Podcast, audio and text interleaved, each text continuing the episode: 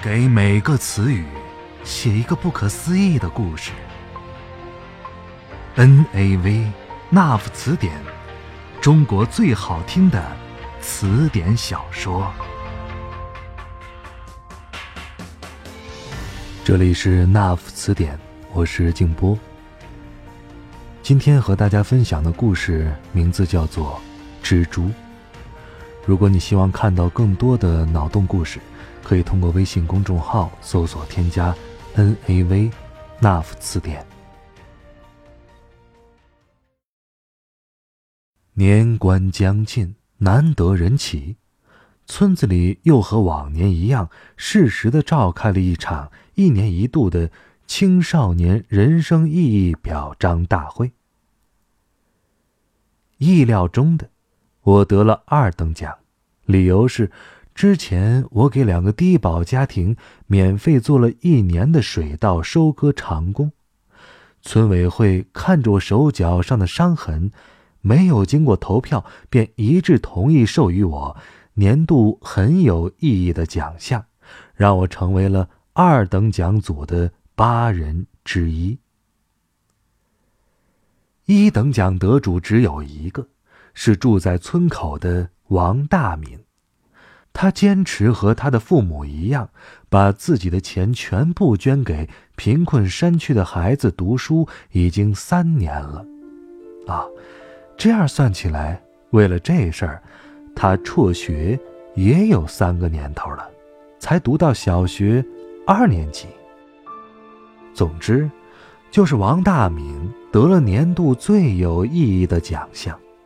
宣布结果的人是我爷爷，颁奖的人也是我爷爷。等王大敏拿着两条金光闪闪的线绳站在一边之后，我和另外七个孩子也一起上了台，从我爷爷手里各自接过属于自己的那两条闪着天蓝色流光、看上去似幻而真的线绳。我把其中一条细细的粘成一小股，揣进怀里，另一条则在手上拿着。我知道爷爷待会儿还要背他那一长串的致谢词，干脆站在一边，开始思考着该将它编入网的哪个位置才合适。我把其中一条细细的。碾成一小股，揣进怀里，另一条则在手上拿着。我知道爷爷待会儿还要背他那一长串的致谢词，干脆站在一边，开始思考该将它编入网的哪个位置才合适。好不容易等到大会结束。我们得奖的一众孩子还要随着大人们前往住在崖边的蒋大爷那儿去聆听教诲。蒋大爷可是我们一族里最厉害的人物，据说已经有两百多岁了。他年轻的时候，什么都帮人做过，不管是帮人捡落水的鞋子，还是给人拾祖宗坟地里的骨头。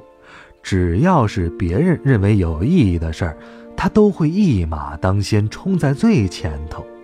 所以，他的厉害之处不必多说，单从他躺着的金色流光边网上就能看得出来。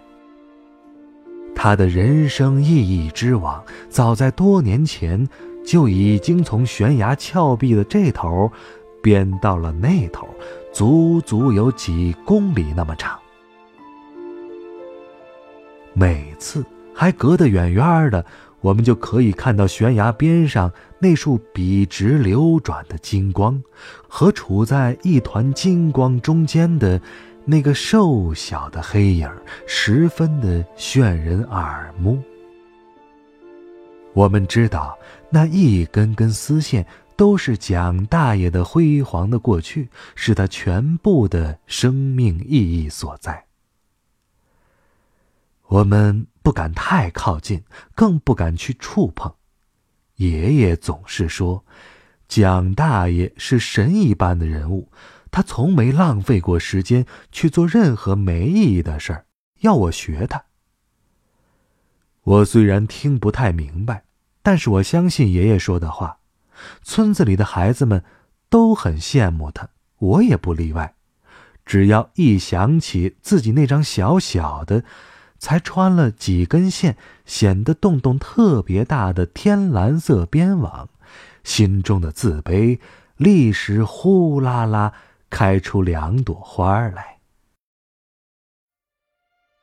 哎呦！右手手臂突然传来了刺痛，让我不解地看向旁边的朋友钟燕。钟燕也是这次的第二名，他靠过来，尽量压低声音说：“别发呆，这是没有任何意义的事情。”哦，我一时忘了自己有这毛病。我吐吐舌头，又连忙把嘴给捂上，偷眼瞧了瞧周边一众的虔诚的面孔，不敢再胡思乱想。我们来到蒋大爷家的旁边，全体跪立，吹着从下面黑漆洞口吹上来的牙风，等着他。我忍不住想再靠近一些，可是。金光却照得人眼睛都睁不开了，也不知道蒋大爷这么多年是怎么过来的。我偷偷的扯了一下母亲的衣服，问他，他瞪了我一眼，说：“蒋大爷早些年已经瞎了，莫要再问。”我下意识的用手护住眼睛。从指缝当中看着母亲，嘴张着，还想再说什么。前面的边网已经开始剧烈的抖动起来，像波浪一样。我们心知，这是蒋大爷从另一头爬过来了，立刻全体低头肃穆以待，只余下呜呜的风声和衣服的簌簌声。时间一点一滴的过去，在我怀疑都过了有一个世纪那么长的时候，蒋大爷终于来到了我们面前。我跪在母亲身后，和大家一样，将双手等着蒋大爷把我们手上的线绳给收走。金色的是我们献给他用作编网之用的。蓝色的，是我们献给他的食物。他的长手刚从众人头上扫过，我的心便传来微微的疼，像是被刀柄划过。我没忍住，第一次抬眼瞅着被金光包围的人，我发现，此刻。正在吞着一把蓝光的他，不知何时，居然已经瘦得没了一点儿正形，全然不是大家口中以前的模样了。他的背部佝偻着，像一个硬硬的壳，四肢也是皮包骨，甚至能够清晰的看到他的每一处细小的关节骨头，圆的和。扁的，他的脸上，一双眼睛特别的大，都快占据了脸的二分之一。偶尔有阵风刮过，他便用尖利的指甲紧紧的抓住绳网，随风飘动。哦，对了，就跟蜘蛛一样，是只有。四条腿的蜘蛛，我心里一惊，往周边一看，竟发现大家匍匐在地的模样，也像极了一只只的蜘蛛。啊！我摇了摇头，再仔细看，却又不大像了。大家都在静静的听他说话，说的无外乎是什么他的丰功伟绩已经能够上承天意，并号召大家都跟王大敏学习之类的。有时说到激动之处，我在跟着旁人喊是的同时，又看了看蒋大爷，结果正好看到他满脸奇怪的神色。似乎是笑，又似乎是怨恨。我看不太清楚，他的脸上没有肉，黑乎乎的。可我就是觉得，那个表情给人的感觉很不好，我不喜欢。我忽然就不想像他那样的人学习了，他的话真的很无聊。这一模一样的话，我都听说了三年了，他居然还能说成这般一字不漏，都不会变化一下吗？我自顾自想着，心中变得十分的煎熬。好容易等到蒋大爷说散了，大家都先行离开，我拉住刚刚应得十分大声的母亲，问他。是不是很希望我成为像蒋大爷那样的人物？听到他说是，我就不说话了。我没什么可说的了，就是觉得自己这心里有点不舒服，怪怪的，想知道答案。可是知道答案之后，反而……又陷入了一种空虚迷茫的状态之中。我掏出怀里蓝光闪闪的丝绳，一个人看了许久。正待离去，忽然一阵风过，我还没反应过来，掌上的蓝光已经脱手飞了出去，眼见着它要往悬崖下面掉落。我心中大急，胡乱的向前一抓，抓是抓住了蓝光，可是好像还同时抽出了十几条金色的线。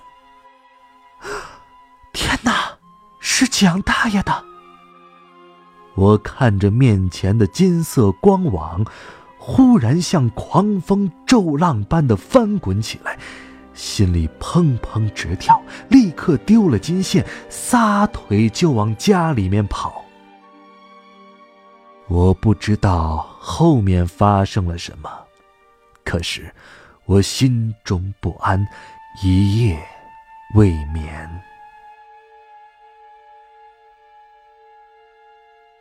第二天。天还没亮，我就被各家各户乱作一团的哭喊声给吓到了。他们说，昨天晚上蒋大爷的意义之网破了。蒋大爷为了找回他生命中最有意义的那条线，失足摔下悬崖，死了。啊！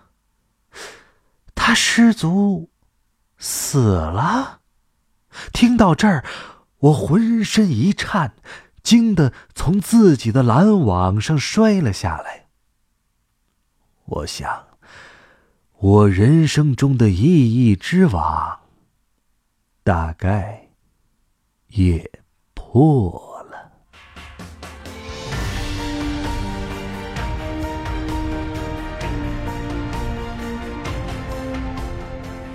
以上故事来自《那夫词典》，这是一本没有开头也没有结局的书。我是静波，咱们下期再会。